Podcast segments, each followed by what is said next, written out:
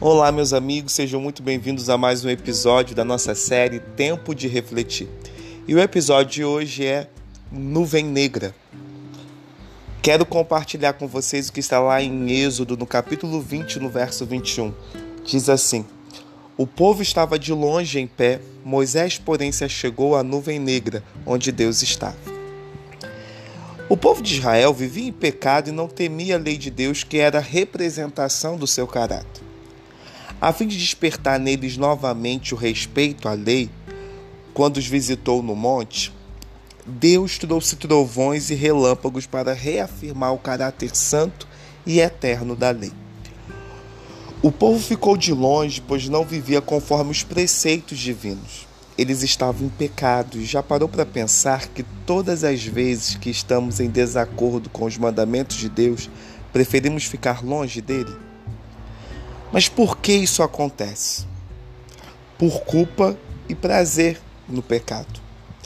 Por isso não queremos ir a Ele, pois sabemos que estamos errados.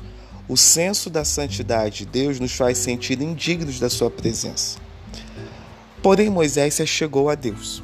Aquele que matou um egípcio, foi ele quem fez mediação entre Deus e o povo, pois o Deus de Israel é o amor. Ele perdoa na mesma velocidade em que condena.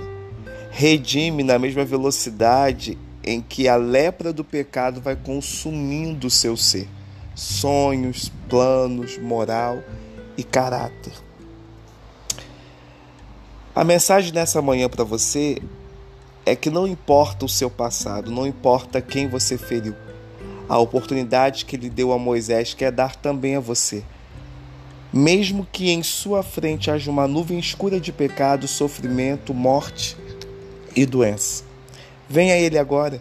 Às vezes pensamos que por causa dessas nuvens Deus não está ao nosso lado, mas a Bíblia afirma que Ele está. Quando as negras nuvens do sofrimento, pecado e dor vierem sobre você, ainda que não mereçamos, lembre-se: Deus está aqui. Quer você hoje, apesar dos trovões desta vida, das nuvens escuras, chamar a Deus e ouvi-lo sussurrar que te perdoa e te aceita nesse momento? Então não perca tempo, meu amigo. Faça isso agora. Venha a Ele. E não importa o seu passado. O importante é você ir até Ele e se entregar por completo nas mãos do Senhor.